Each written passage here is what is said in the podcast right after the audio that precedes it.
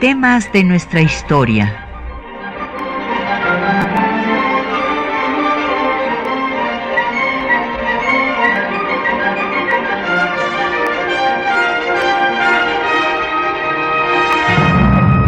Un espacio que difunde el conocimiento del pasado para comprender nuestro presente.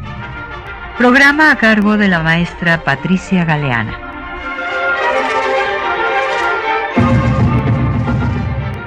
Muy buenos días.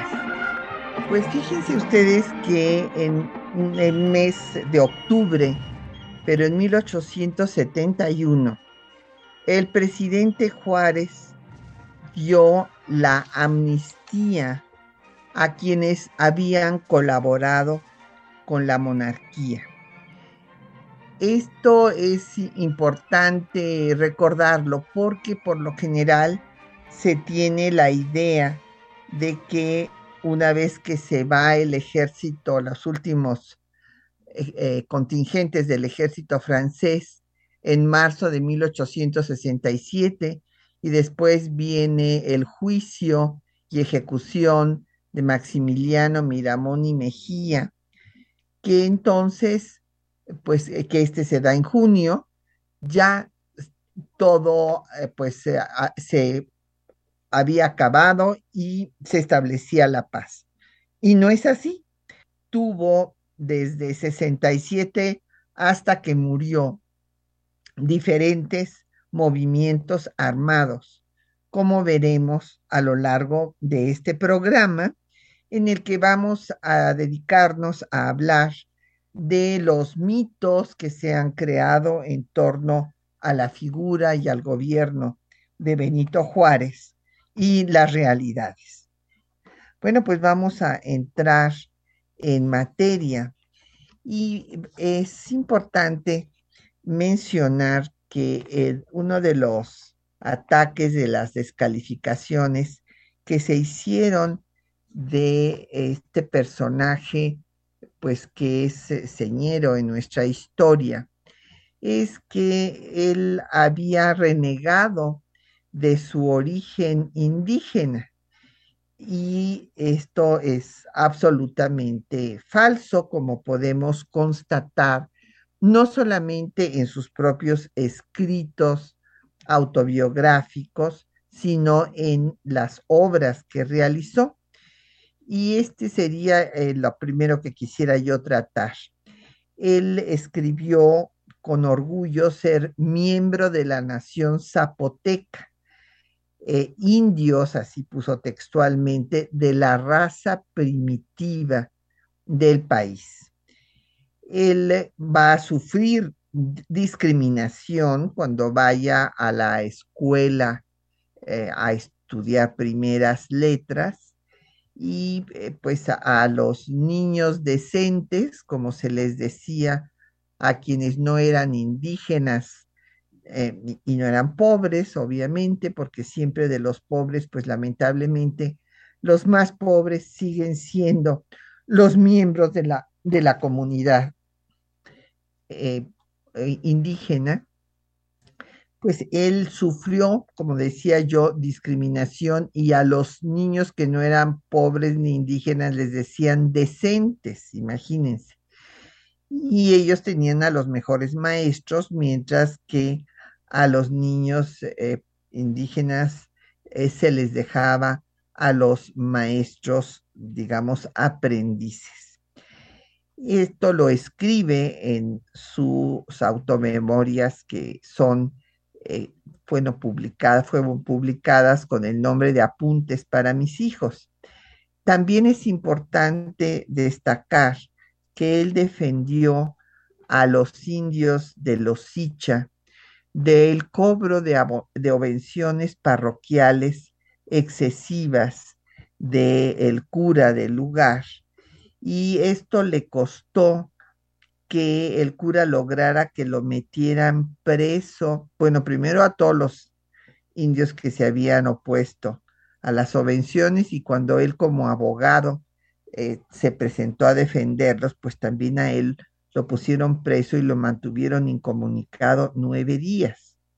Ahí pudo pues sentir el rigor pues que, y las arbitrariedades eh, que eh, tenía, pues gracias a sus fueros y privilegios, el clero.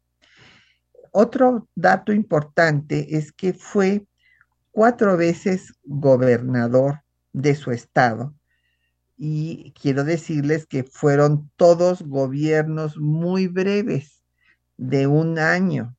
¿Por qué? Por, pues, por las situaciones del país, eh, porque él se eh, embarcó en otras actividades de política nacional, pero eh, fue gobernador en 48 cuando terminaba eh, pues la guerra de conquista territorial de Estados Unidos y no dejó que entrara Santana al Estado cuando ya venía derrotado y se iba del país, porque escribió que consideraba que podía acabar con la estabilidad eh, que había en ese momento en Oaxaca. Esto después se lo cobró Santana metiéndolo a, a las tinajas de San Juan de Ulúa y después mandándolo al exilio. Después fue gobernador en 49, en 55 cuando triunfa la eh, revolución de Ayutla y en 57 antes de ser electo eh, pues eh, presidente de la Suprema Corte de Justicia de la Nación. Y cabe destacar que en cada una de estas eh, breves eh, etapas va a dedicarse a hacer escuelas, porque considera que la forma de sacar a las comunidades indígenas de su abatimiento, de su marginación, es a través de la educación. Después, en 1861, pues va a establecer una, dictar una ley eh, que condena a muerte a quienes trafiquen con los mayas para mandarlos a Cuba, donde eran esclavizados, porque en Cuba eh, no se suprime la esclavitud sino hasta el final del siglo. Entonces, eh, había traficantes de indios mayas para ser esclavos en Cuba y pues eh, Juárez ordena la pena de muerte para semejante delito. Otro de los eh, temas que ha sido motivo de discusión en torno a la figura de Juárez ha sido lo que la iglesia y en general la historiografía católica han dicho en contra de la figura de Juárez. Y básicamente se refiere a que quería acabar con la religión católica y este, según la iglesia, pues este era el único lazo de unión entre los mexicanos no entendían los miembros de la institución eclesiástica que lo que se estaba construyendo era un Estado nacional y que en este Estado nacional el vínculo entre los mexicanos eh, debería de ser pues la nación misma, eh, México, y no eh, la religión católica. Y pues Juárez fue formado en la religión católica, era católico, pero no era clerical. ¿Qué quiere decir esto de ser clerical o el clericalismo? Pues es la utilización de la calidad sacerdotal para asuntos ajenos a las cuestiones religiosas, o sea, para asuntos políticos.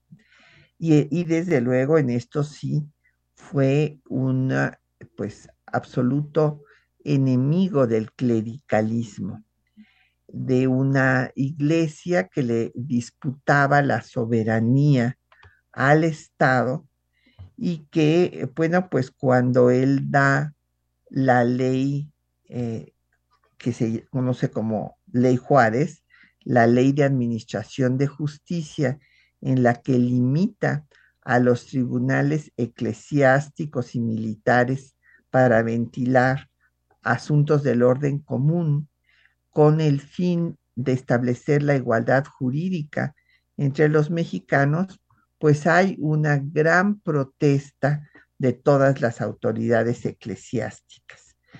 Y este, en ese escenario, Juárez tiene una polémica, eh, pues tanto con el arzobispo, a quien le recuerda que el fuero es civil, el origen del fuero es civil, y con el obispo de Michoacán, Clemente de Jesús Munguía, que le escribe que el gobierno no puede dictar semejantes leyes sin la autorización del Papa.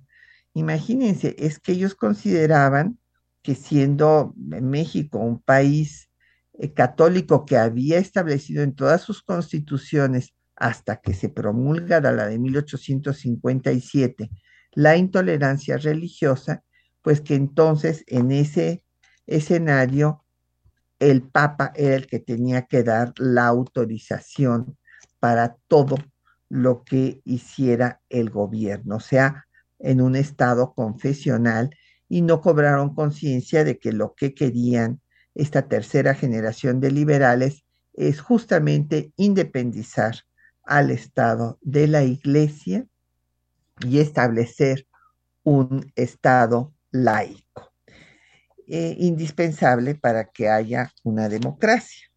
Vamos a hacer una pausa para escuchar música y vamos a escuchar una eh, musicalización de la crónica de Guillermo Prieto a la llegada de Juárez a Veracruz de Guillermo Zapata.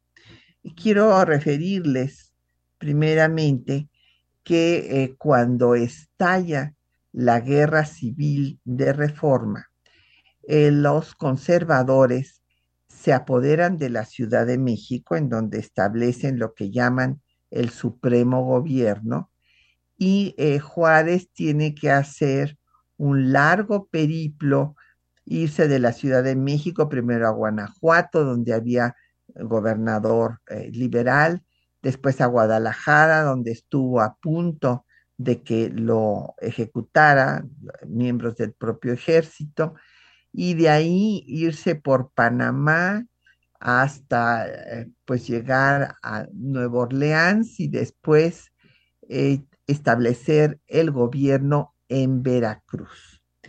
Y esto es lo que se refiere en, este, eh, en esta musicalización que hizo Guillermo Zapata de la crónica de Guillermo Prieto del disco Poetas, Musas, Guerreros y otros héroes, editado por la Secretaría de Cultura del entonces Gobierno del Distrito Federal en el 2008.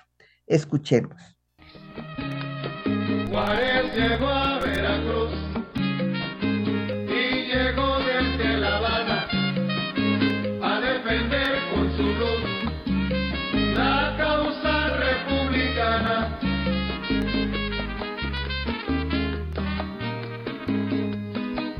La familia enferma, la tierra veracruzana y entre vivas de contento y entre estrepitosas albas, las carochitas nerviosas de cachirulo y mascada y sus gruesos tabaquillos, las negras más desbocadas de la nacional milicia,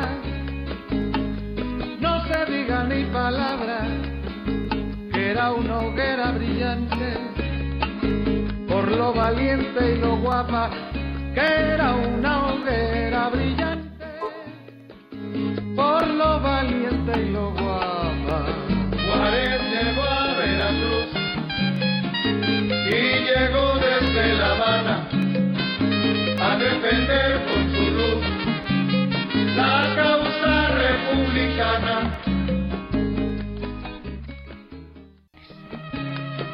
Llegó a Veracruz y llegó desde La. Bueno, pues eh, ahí tienen ustedes esta musicalización de la crónica de eh, Guillermo, perdón, la crónica la hizo Guillermo Prieto desde eh, que estos acontecimientos pasaron, musicalizada por Guillermo Zapata. Y han llegado varias preguntas y comentarios de nuestros radioescuchas. Doña Josefina Cruz, eh, pues menciona a Zapata, no, perdón, no a Zapata, a Santana, eh, me estaba acordando de Guillermo Zapata a Antonio López de Santana. Y es importante, pues, eh, aclarar que en efecto este personaje, pues, eh, que se hizo, se convirtió en el árbitro de la política de casi medio siglo, porque imagínense que fue primero realista, Luego fue trigarante, se unió al plan de Iguala con Iturbide. Después se convirtió en iturbidista y después en anti-iturbidista. Y él fue el que encabezó el plan primero de Veracruz y luego de Casamata, eh, primero exigiendo que pues eh, se eh, restableciera el Congreso y finalmente declarando eh, ilegítimo e ilegal al imperio. Y de ahí, de 22 a 55, todos estos años, pues eh, Santana entró y salió de la presidencia en múltiples, bueno, ocasiones, fueron 11 veces las que entró y salió eh, aunque su estancia realmente como eh, gobernante del país, pues es menos de un sexenio, porque en realidad no le gustaba gobernar, le gustaba tener el poder, que no es lo mismo. Una persona puede tener el poder y no gobernar. Es el caso de Santana. A Santana le gustaba tener el poder, ser vitoreado por la tropa, que se le considerara un héroe, el héroe en que se había opuesto y había logrado derrotar al intento de reconquista español, que había defendido a Veracruz y había perdido su pierna cuando el bloqueo de Francia. Y después, bueno, pues sí, este, detuvo a, los americanos en la batalla de la Angostura y después perdió eh, la guerra y, se fue del país, pero de todas maneras regresó. ¿Por qué? Porque se le consideraba el indispensable, porque era el que controlaba a la tropa.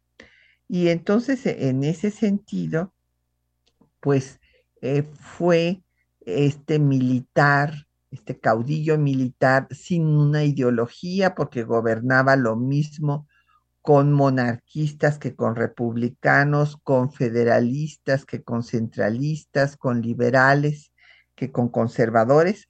Y en 55, cuando eh, la revolución de Ayutla lo derrotó, acuérdense que la revolución de Ayutla, pues Juárez tuvo una injerencia decisiva porque se fue físicamente a trabajar al lado de Juan Álvarez para el triunfo del movimiento, pues eh, en ese eh, escenario Santana ya había sido declarado Antonio I.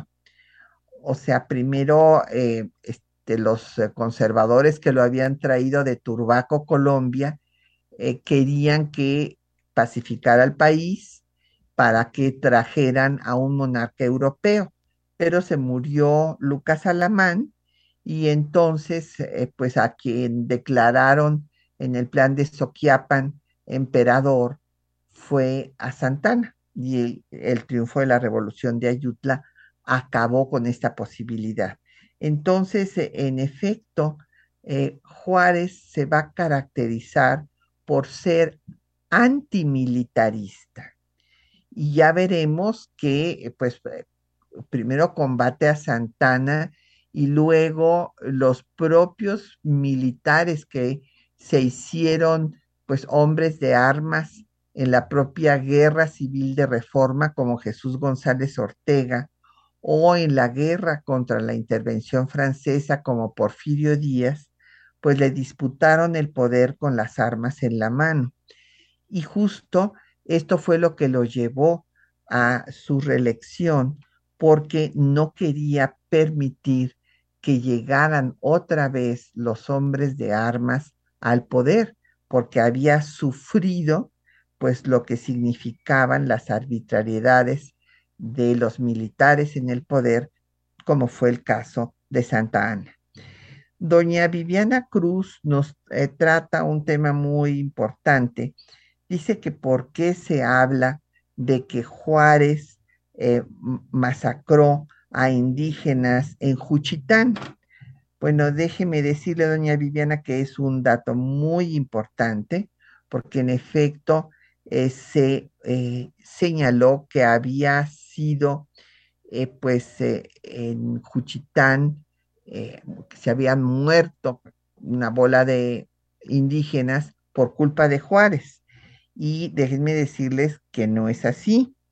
Quienes siguen pensando esto es porque no han ido a los archivos. Otra vez es muy importante ver los documentos, cotejar las fechas, etcétera. Eh, resulta que el problema de Juchitán era el siguiente.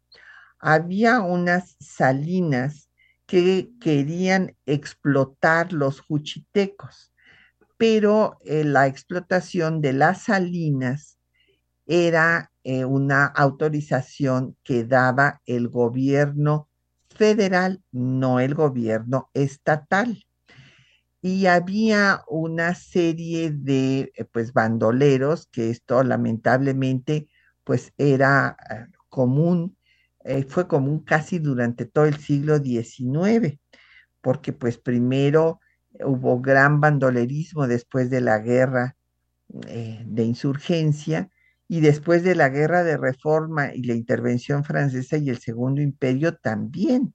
Entonces fue muy difícil acabar con este problema.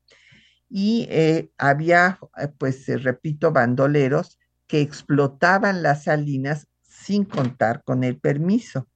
Entonces, la autoridad de Tehuantepec, lo que equivaldría al presidente municipal, le pidió a Juárez, como gobernador del estado, que enviara eh, pues, un grupo de, policías para agarrar a estos bandoleros que estaban escondidos en Juchitán. Y entonces cuando llegaron eh, las ah, fuerzas del orden a agarrar a, los bandoleros, pues resulta que se dio un tiroteo y se causó un incendio.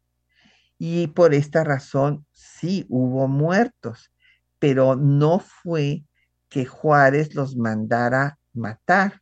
Y todos los detalles con nombres, eh, este, momentos en los que pasa cada eh, situación, están documentados tanto en los archivos de Oaxaca como en, en la obra magna de don Jorge L. Tamayo, eh, que son 15 volúmenes de casi mil páginas cada uno, de eh, la documentación de la época de Juárez. Y ahí se puede ver que el gobernador, ya quisiéramos que hoy se nos diera una explicación de los problemas que hay en municipios, en gobiernos estatales o a nivel federal, con ese detalle de lo que había acontecido. Entonces, no fue que Juárez mandara a masacrar a, la población de Juchitán, sino que fue un enfrentamiento entre eh, las fuerzas del orden y los bandoleros que explotaban las salinas, que se escondieron en la población de Juchitán y que se, eh, se produjo un incendio. Después, eh, don Arturo Cerda nos dice que es muy importante hablar sobre la situación de los indígenas en el siglo XIX. Tiene usted toda la razón, don Arturo. Hay que recordar que durante 300 años desde la conquista eh, se estableció una sociedad estratificada racialmente. O sea, eh, las eh, clases superiores eran la de los peninsulares o europeos. Luego venían los criollos, después indígenas, mestizos, castas y esclavos. Y eh, pues hubo intentos, principalmente por los misioneros como Bartolomé de las Casas, de proteger a la comunidad indígena y entonces se dieron las leyes de Indias para que los conquistadores no pudieran explotar a la población original de estas tierras. Sin embargo, lo que sucedió eh, fue que ni se cumplían estas leyes como se debía, porque había esta práctica de obedézcase pero no se cumpla, y lo que sí se daba era que al indígena se le consideró como un menor de edad, siempre supeditado al europeo. Pues vamos a hacer otra pausa y vamos a escuchar los documentos que les hemos seleccionado para esta mañana, donde van ustedes a poder oír lo que escribe el propio eh, Juárez eh, sobre la discriminación y la desigualdad que sufrió en la escuela, eh, el tema de los indios de los Icha, por qué debe de haber un estado laico y no estados confesionales, y cómo el, otro de las cosas que se han dicho es que eh, él era pro Estados Unidos y que por eso firmó el, el famoso tratado MacLean Ocampo, sin recordar que ese tratado nunca fue eh, pues eh, aceptado por ninguno de los congresos y por lo tanto no es un tratado insubsistente, nunca se puso en práctica y era pues una consecuencia del Tratado de la Mesilla, firmado en tiempos de Santana, en donde ya se había comprometido el paso por Tehuantepec. También vamos a escuchar pues el principio de no intervención eh, pues de la doctrina Juárez y cómo se opuso al militarismo, al clericalismo y que eh, pues defendió la soberanía del Estado frente a la intervención extranjera, pues dando lo que eh, pues, realmente se puede considerar una segunda independencia de México y finalmente consolidando al Estado nacional entendido como el Estado liberal de derecho. Escuchemos.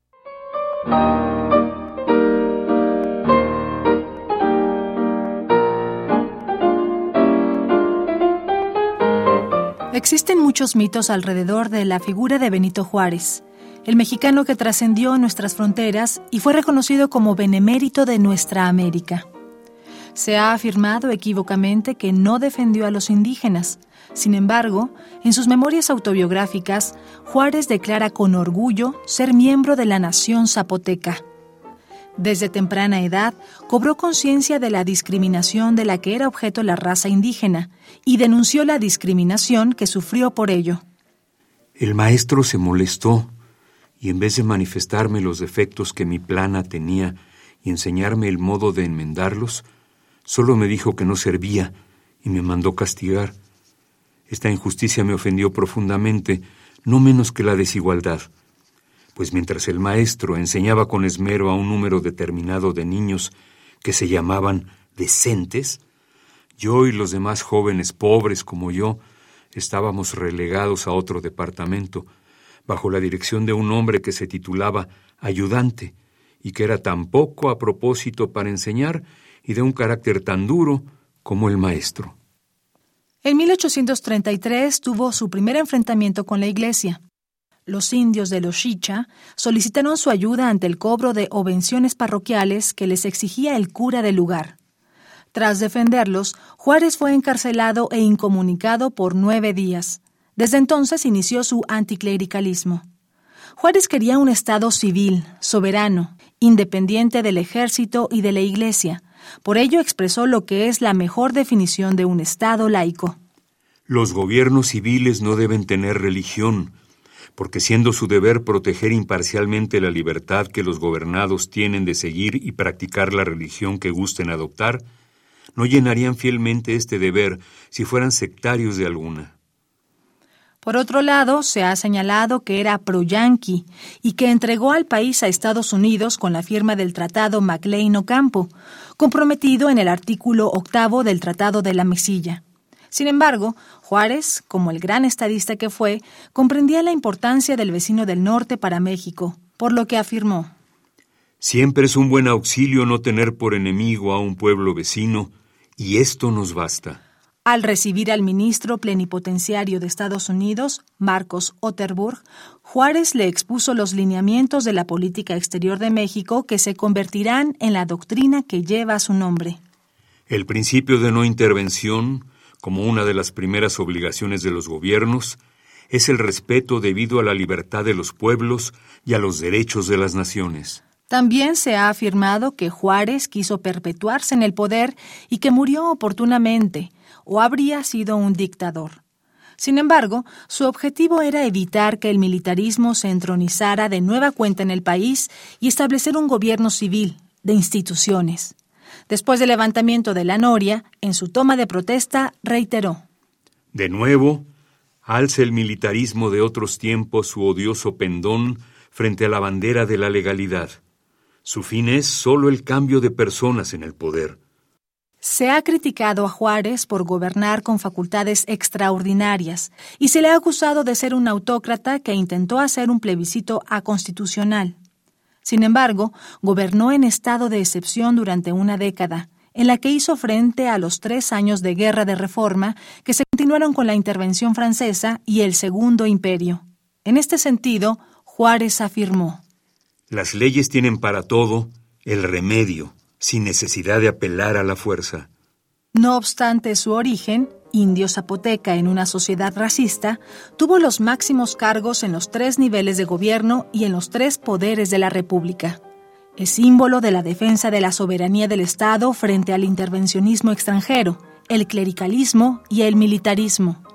Defensor del Estado de Derecho y de un gobierno civil, simbolizó también la reivindicación de la raza sometida.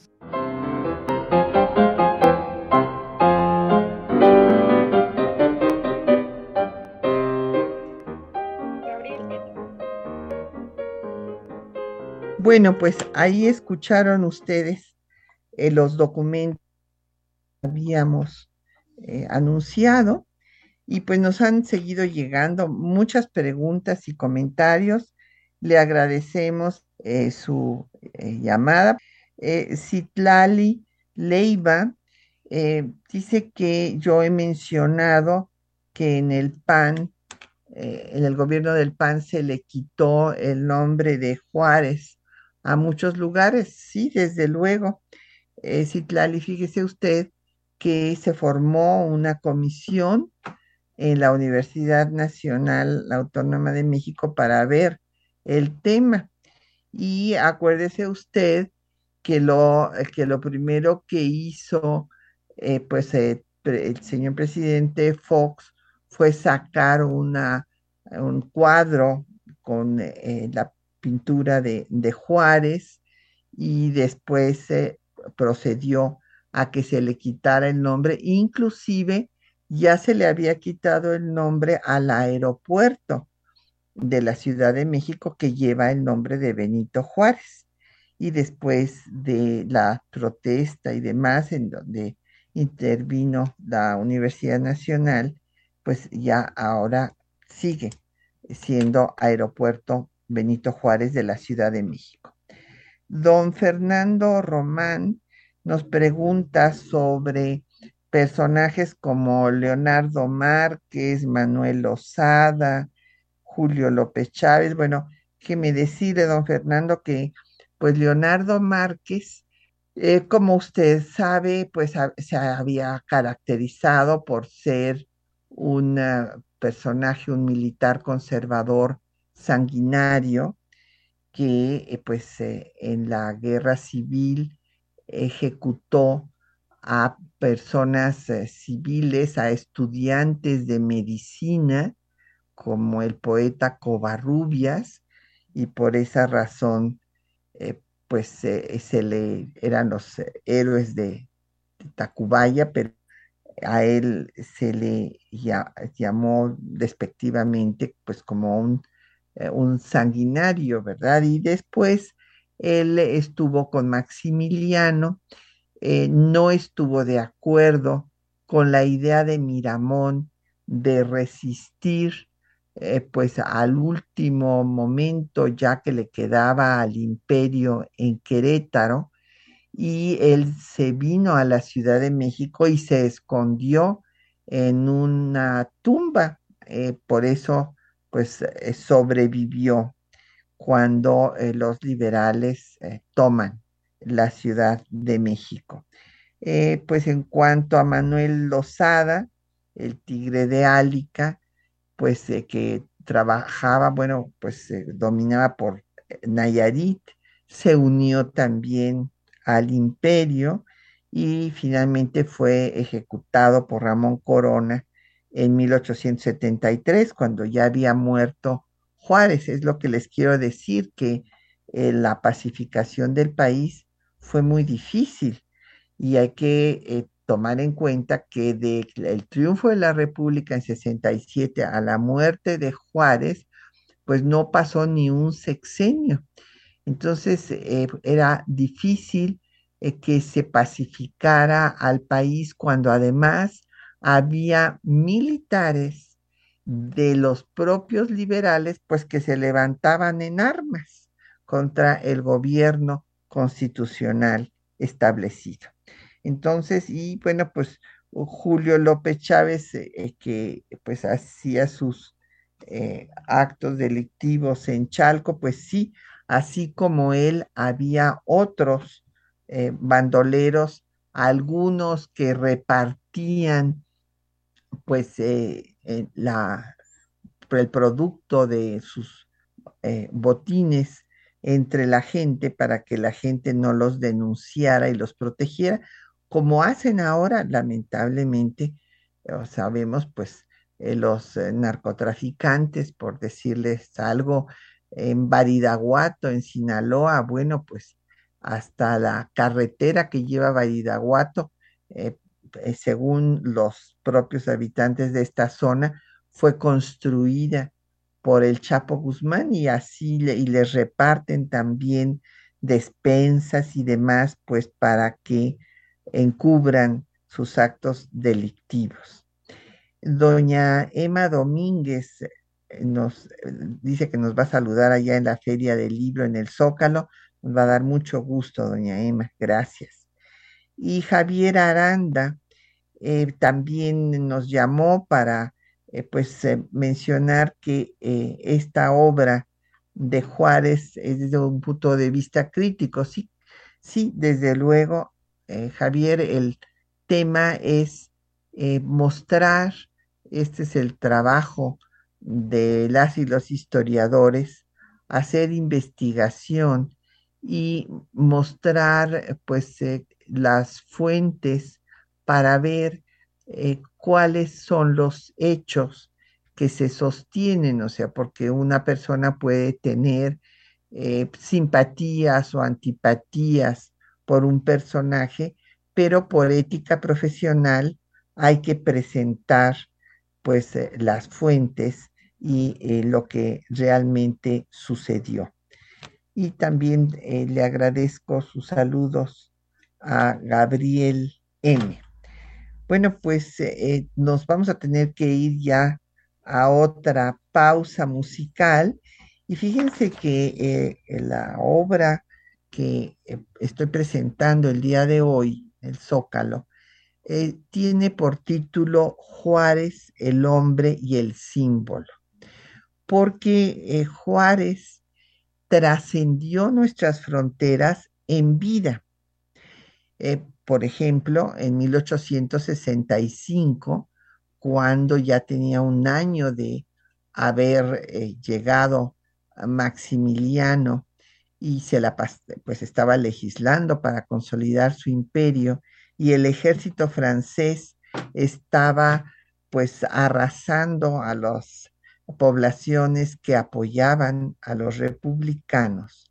En ese momento tan difícil, el Congreso de la República de Colombia declaró que Juárez merecía el bien de la América por la defensa que estaba haciendo de la soberanía de México y que debería de estar su efigie ahí en la Biblioteca Nacional de Colombia para que todas las generaciones de colombianos la siguieran como un ejemplo de lo que es eh, la defensa ah, de la independencia nacional.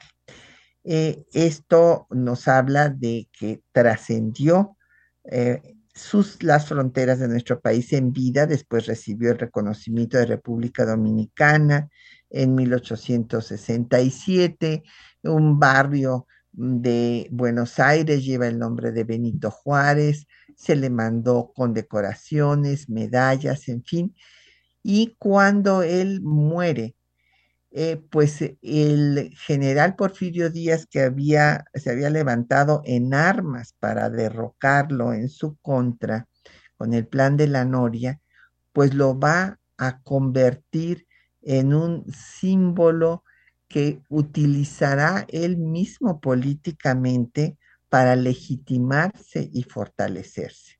Y bueno, eh, Sebastián Lerdo de Tejada le había mandado a hacer eh, su mausoleo y eh, quería que se hiciera una escultura de él, pero ya todo esto le toca pues inaugurarlo a Porfirio Díaz y él manda hacer Díaz el hemiciclo a Juárez, el máximo monumento que se ha hecho a un mexicano en el territorio nacional. Como les digo, ya lo usa como símbolo político para fortalecerse el mismo y pues así seguirá siendo símbolo hasta el tiempo presente.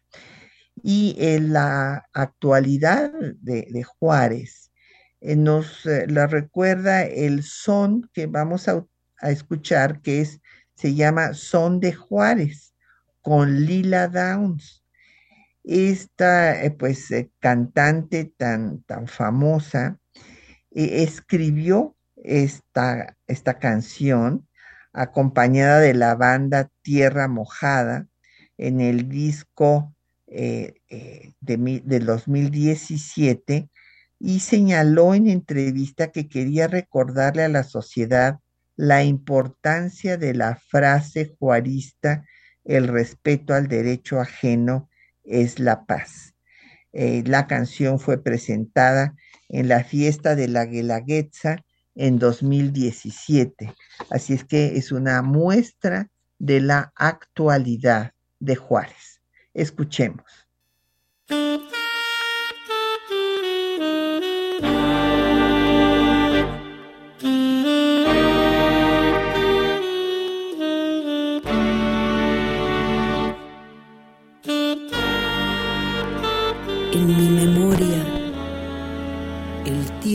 Corre. Soy el aroma de cedro y de copal. Sagrado mi derecho de pensar.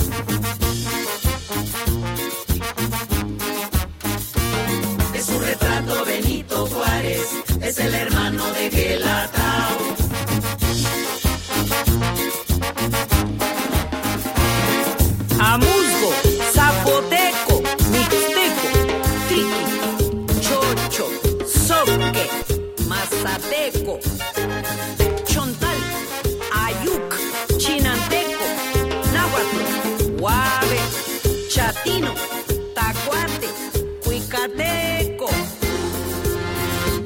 Porque te traigo en el pensamiento Oaxaca. Porque te traigo en el pensamiento Oaxaca.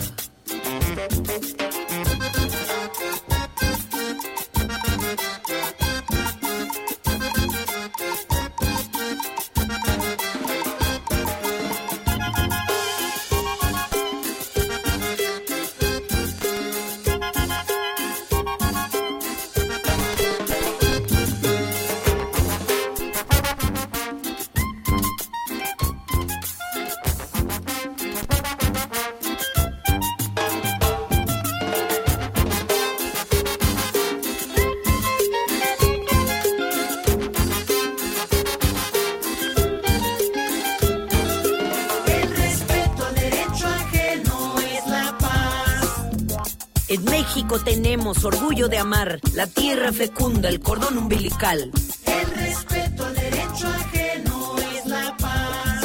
El día y la noche, la mujer y el hombre, somos la gente del oro de Anáhuac. Bueno, pues ahí eh, tienen ustedes la actualidad de Juárez, que eh, se acaba de componer en el 2007 un nueva, nuevo son.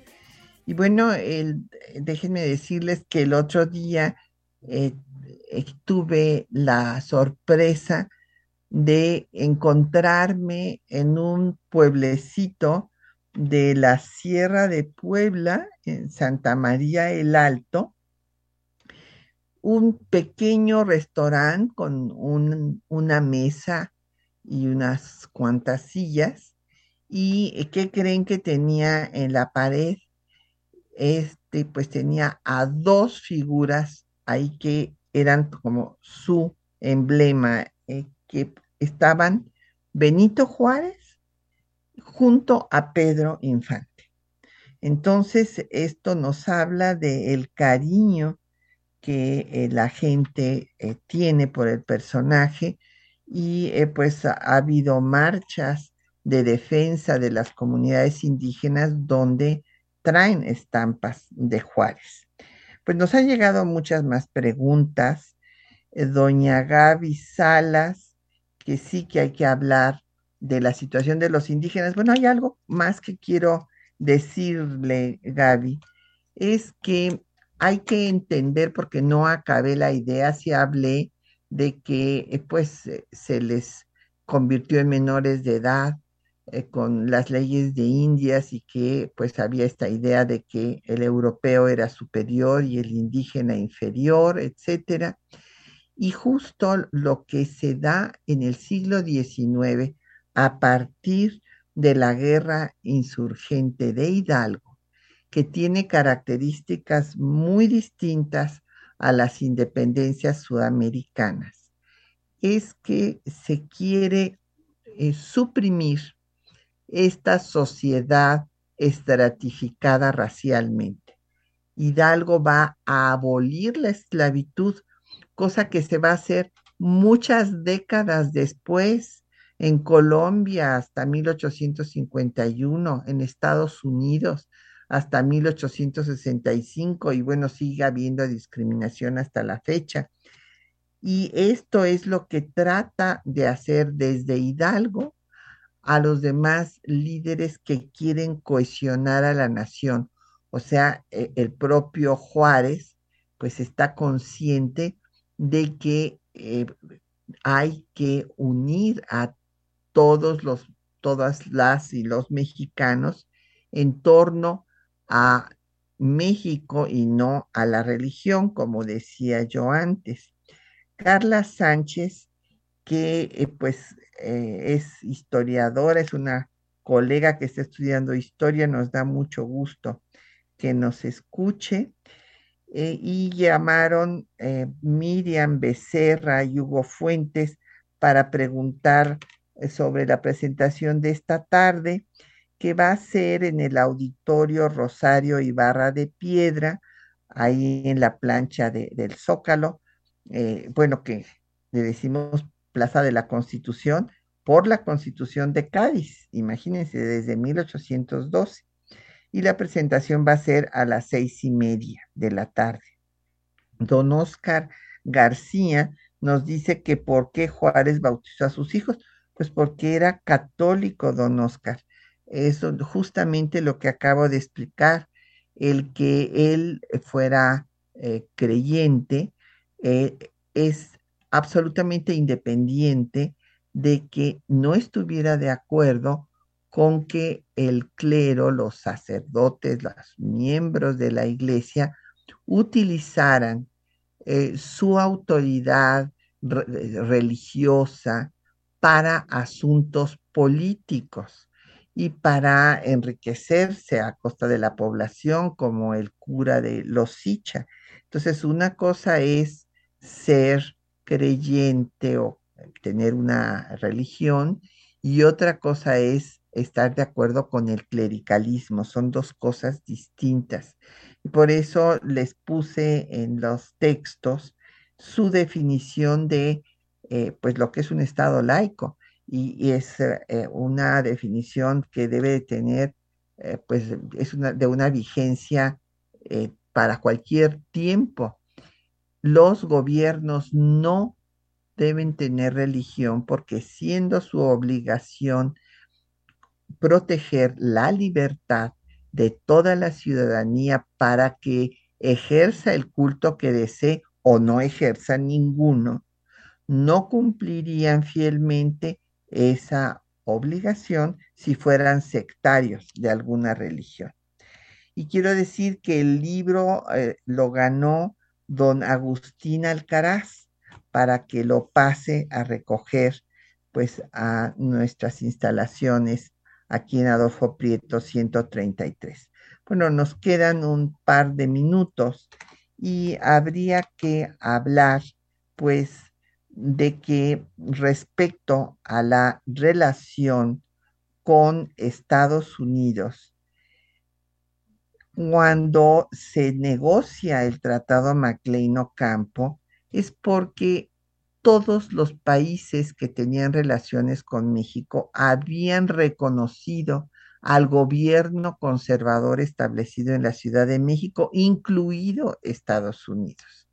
Y entonces Ocampo les hace ver como el canciller eh, de eh, Juárez que habían cometido un error porque el gobierno conservador era contrario a eh, pues el sistema político que tenían y las ideas de Estados Unidos y que deberían de reconocer al gobierno constitucional aunque estuviera en Veracruz, porque el argumento que esgrimían es que había la costumbre, no escrita en ningún lado, de que el grupo que tenía el control de la capital de la República era el que eh, tenía el reconocimiento internacional. Y entonces Ocampo le echó ah, por tierra a los representantes de Estados Unidos esta tesis porque le dijo que habían pues eh, reconocido, por ejemplo, al gobierno de Juan Álvarez cuando estaba en Cuernavaca y que allá lo habían ido a reconocer, que entonces pues te podían hacer lo mismo con el de Juárez. Y entonces Estados Unidos le dice muy bien, para que te reconozca, entonces tienes que cumplir el Tratado de la Mesilla, el artículo octavo, que fue firmado, ratificado por los dos congresos eh, el país vendió la mesilla a Estados Unidos, se les dio la indemnización y falta que se cumpla el artículo octavo. Y este fue el origen de que eh, se eh, firmara el tratado que finalmente nunca se aprobó, el tratado MacLean Ocampo. Pues ya nos tenemos que ir. Queremos dar las gracias a quienes hicieron posible este programa, María Sandoval y Juan Stack, en las voces de la cápsula y en la producción de la misma Isela Villela, en el control de audio Socorro Montes, en la producción del programa Quetzalín Becerril, en los teléfonos Lucero Rocha y Patricia Galeana se despide de ustedes hasta dentro de ocho días.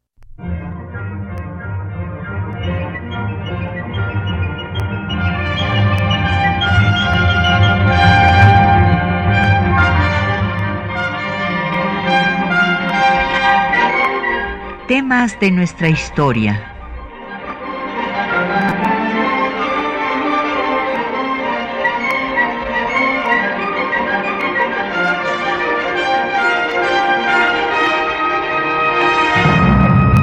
Un espacio que difunde el conocimiento del pasado para comprender nuestro presente.